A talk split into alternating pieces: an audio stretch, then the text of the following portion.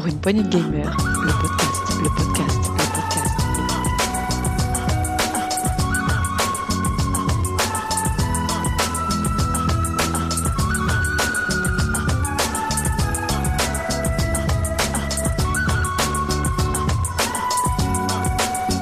Pour une poignée de gamers, le podcast. Salut à tous, euh, chers auditeurs, bienvenue dans ce test PPG consacré à Death's Door. Pour nous ouvrir les portes et nous révéler le contenu de ce jeu, bah, j'ai avec moi Béné. Salut Béné, Salut tu vas bien? Ça va et toi? Ça va bien. Écoute, je suis content de pouvoir faire ce test avec toi parce que c'est un des jeux euh, pour moi qui cette année devrait intéresser nos auditeurs puisque c'est un jeu indépendant et c'est notre style de jeu. Exactement, et pour ceux qui l'ont déjà écouté, c'est même l'un des jeux qui a figuré une ou deux fois dans les tops du Saloon. C'était ça, c'est exact ça, Allez effectivement. l'écouter. Alors, bon, avant de nous raconter tout ça, Béné, le traditionnel petit trailer.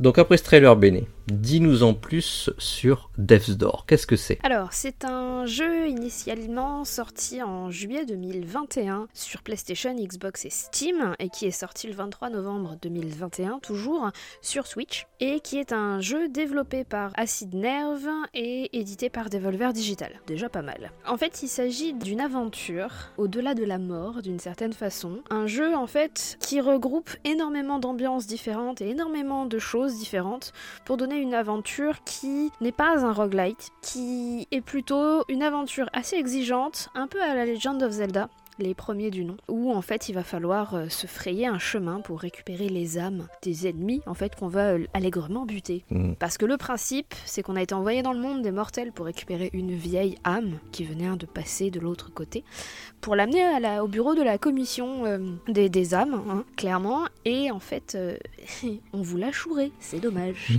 et comme on vous l'a chouré, euh, bah, il va falloir ramener une, non, pas du tout, mais l'équivalent. en fait.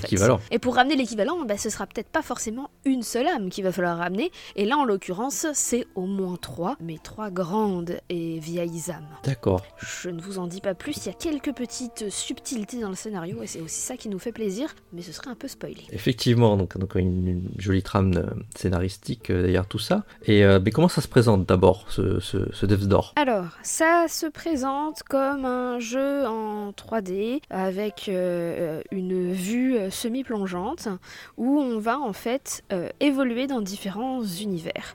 On commence dans un monde entièrement en noir et blanc avec uniquement des nuances de rouge, avec des touches rouges un peu lumineuses comme des néons. Et on se rend rapidement compte qu'on est dans l'au-delà et qu'on joue un petit faucheur. Et le petit faucheur est un corbeau. Mhm. Alors, on apprécie particulièrement l'humour du jeu Oui. l'humour pince sans rire. Euh, par exemple, la première chose qu'on vous dit, en fait, quand vous arrivez au bureau de la commission, c'est euh, Tu bailles aux corneilles Enfin, je me comprends. Oui, très bien. Euh, L'un des ennemis s'appelle Omar Mythe, Oui, voilà.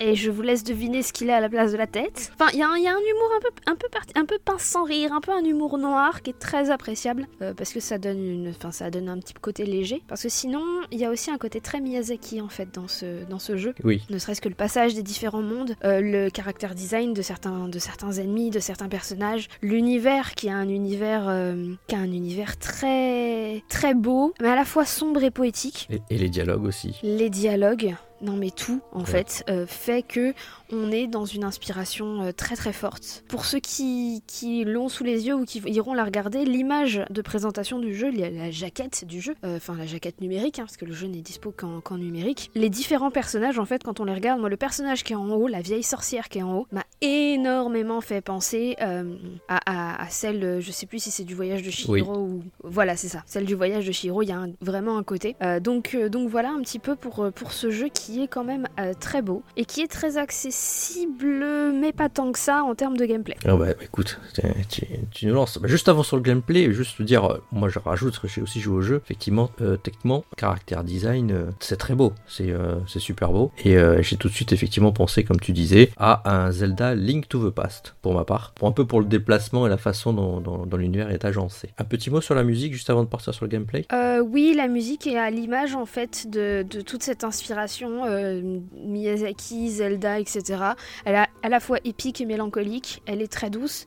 Elle accompagne vraiment. J'ai pas trouvé que les, j'ai trouvé que les boucles étaient suffisamment grandes ou invisibles pour euh, pour laisser en fait euh, le joueur euh, se laisser porter en fait. Oui. Ce qui pourrait être euh, parce que c'est une boucle hein, mine de rien. Et alors moi j'aime pas les boucles. hein, voilà clairement. Mm. Je préfère jouer sans le son en règle générale.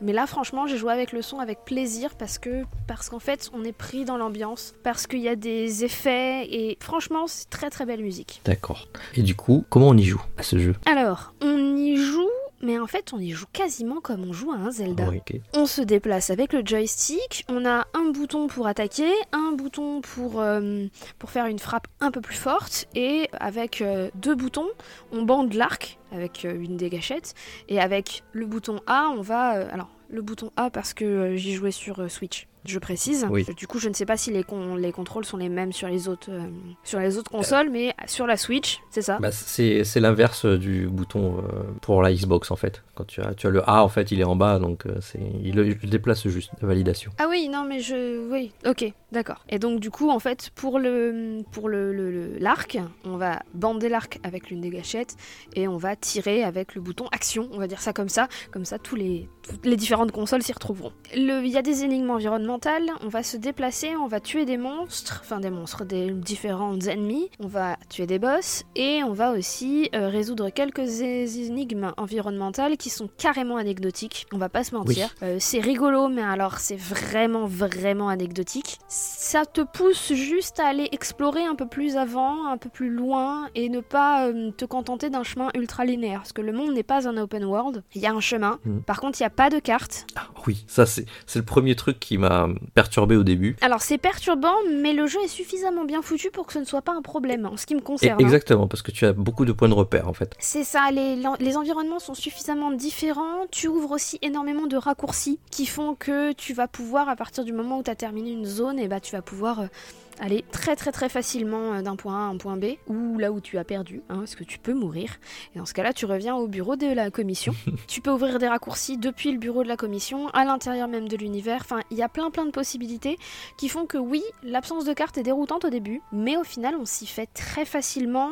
Et moi, je me rappelle avoir pensé, genre, au bout de 5-6 heures de jeu, ah putain, mais il y a pas de carte. Ah ouais Preuve que ça m'a marqué. Oui, euh, moi, moi par contre, moi je l'ai cherché en fait. Et après je fais ah ben non c'est comme dans un Zelda, y a pas de carte. Donc, euh, donc voilà. Ce qui se passe aussi, c'est que on a une arme qui est euh, au début une épée euh, rose, parce que le rose est important, parce que c'est l'une des couleurs qui n'est pas très très utilisée. Alors le rose flashy, un peu néon, c'est utilisé pour symboliser les âmes, et en fait c'est aussi symboliser la vie de vos ennemis, puisque plus vous allez frapper vos ennemis, plus ils vont se fissurer, puisque leurs âmes vont s'extraire de leur corps, et c'est ainsi que vous saurez que, notamment pour les boss, c'est assez pratique, bah, que vous saurez que bah, bientôt il va mourir, ou pas, ou alors c'est vous d'abord, mais ça c'est autre C'est souvent vous d'abord. Alors ça dépend parce que parce qu'en fait c'est comme dans un Zelda et c'est là où c'est là où c'est là où le côté d'Ian Retry est, est moindre d'une certaine façon.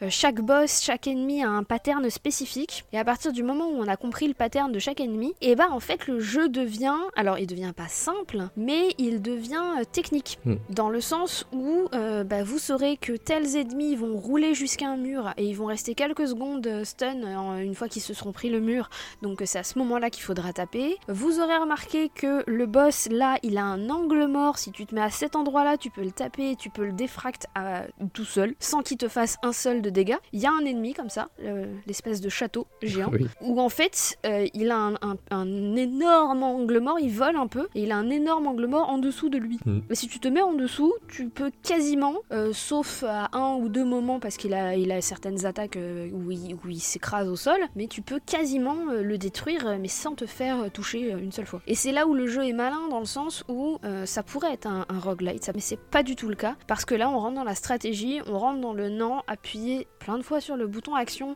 ça vous fera pas gagner Ah non, en fait. jamais. Et il va falloir être un peu plus malin que ça. Il y a déjà la, la mécanique de l'arc et, de, et des coups aux ennemis qui est, euh, comme tu disais, tactique. Tu as une jauge pour l'arc qui, qui Oui, se remplit uniquement si tu combats. Donc euh, c'est bien d'utiliser l'arc, mais tu l'as pas à l'infini quoi. Alors, euh, l'arc, il est un poil plus moins technique que ça, dans le sens où euh, si tu tapes des plantes, tu le recharges. Oui. Donc, euh, si tu tapes des éléments, si tu casses des éléments du décor, tu le recharges aussi. Donc, il est mi-technique, j'ai envie de dire, parce que si tu te débrouilles bien et si tu te mets à côté d'un endroit où tu peux casser des jarres ou des caisses, tu le recharges assez vite. Mais quand il y en a pas, Eh quand il y en a ah bah, faut aller au charbon. tu fais à l'épée, c'est ça. Euh, pareil, on peut récupérer des graines que tu vas pouvoir planter dans certains pots pour pouvoir récupérer de la vie, parce que sinon, tant que tu ne meurs pas, il n'y a pas d'autre moyen de récupérer de la vie. Ça c'est oui. Mais c'est là où le jeu garde, enfin conserve et met en avant certaines subtilités et certaines euh, mécaniques de jeu super intéressantes. Après tout, en effet, enfin, tu n'es pas immortel et le jeu te le fait bien comprendre. Tu n'es pas immortel à partir du moment où tu vas dans le monde des humains. Ça fait même partie de l'histoire du jeu en C'est fait. ça. Donc c'est là où c'est super intéressant aussi. D'accord. Et donc du coup, combien de temps pour traverser ce jeu? Alors, euh, entre. Je vais vous donner une très très grande fourchette pour une raison simple. Euh, c'est entre 10 et 18 heures. Pourquoi une aussi grande fourchette Tout simplement parce que ça dépend de votre façon de jouer. Si vous êtes comme moi et que vous adorez les décors qui sont vraiment magnifiques, Ah oui. et que vous avez juste envie d'explorer le moindre recoin et qu'il y a des moments où vous êtes là en mode oh c'est beau, vous allez plutôt mettre 18 heures. Euh, si vous avez juste envie de rusher euh, l'aventure, vous allez plutôt mettre 10-12 heures, euh, peut-être même 15 selon votre façon de jouer et le niveau de difficulté que vous allez rencontrer. Parce que certains boss sont un peu retors. Mais si tu si on joue comme avec mon skill à moi, c'est plutôt 15 heures je pense. Voilà, donc ça va dépendre de votre skill euh, et de votre capacité d'adaptation aussi. Parce que parce qu'il y a des moments, il va y avoir des vagues d'ennemis, et ces vagues d'ennemis, eh ben, il va y avoir de tout type. Et donc il va falloir savoir s'adapter très très très vite aux différents patterns des différents ennemis. Ça. Donc une durée de vie conséquente pour un jeu qui euh, recèle énormément de choses, déjà de sa thématique, parce que c'est sur la mort, mais c'est aussi sur la mélancolie, c'est sur le fait d'accomplir ou non sa mission, sa tâche. Euh, Il y a une euh, petite critique euh, délicate, enfin avec des guillemets, de ce qui est administration aveugle aussi. Oui. Euh, voilà, vous allez pouvoir, alors en vrac, hein, upgrader vos armes et changer, enfin changer d'arme. Mais alors honnêtement, ça sert à rien parce qu'elles ont quasiment déjà, elles ont peut-être des capacités en plus, enfin des points en plus. Elles s'utilisent toutes de la même façon. Alors c'est moi, ça c'est mon, mon point négatif, c'est-à-dire qu'il y a plusieurs armes. À un moment, j'ai récupéré un parapluie, j'étais là en mode, Oh, ça va être trop cool. Non, en fait, c'est une épée parapluie. Euh, Enfin, ça se manie de la même façon que l'épée. Bon, bah dommage. Mais elle est moins forte. Mais elle est moins forte. Oui, bah voilà. Il y a les caractéristiques de chaque arme, c'est la seule chose qui va influencer. On va pouvoir retourner à la commission pour upgrader euh, notre personnage avec différents, euh, euh, différents, avec les âmes en fait récupérées sur chaque ennemi. Mhm. Et, et voilà, donc il y a un système d'upgrade. C'est super intéressant par plein, plein, plein d'aspects. Il est vraiment envoûtant en fait. C'est vraiment le terme.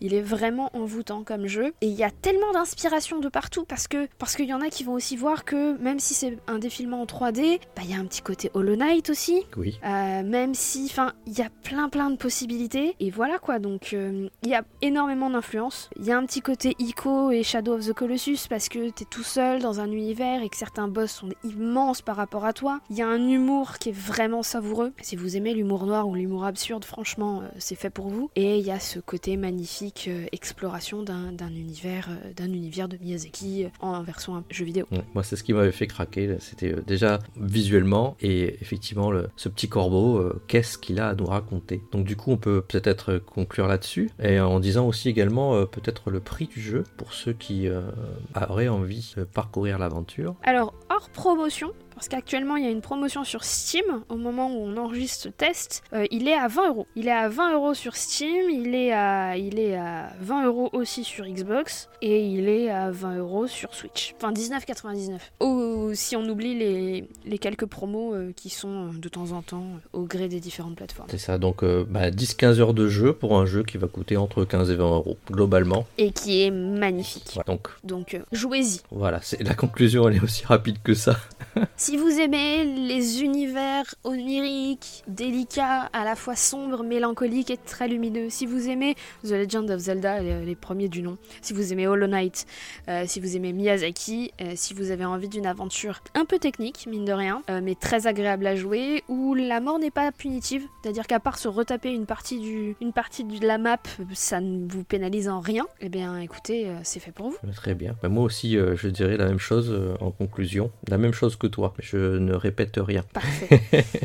Alors, merci, euh, chers auditeurs, de nous avoir écoutés pour ce test. On, on vous rappelle qu'on est sur euh, tous les réseaux sociaux et vous pouvez nous écouter sur les, toutes les appli- applications de streaming audio avec du podcast et sur Ocha. Et bien sûr, euh, des petites étoiles sur Apple Podcast euh, nous ferait vraiment plaisir. Et bien sûr, venez sur notre Discord. Avant de se quitter en musique, sur bah, une des musiques du jeu de Death Door, comme on vous l'a dit, quelque peu mélancolique.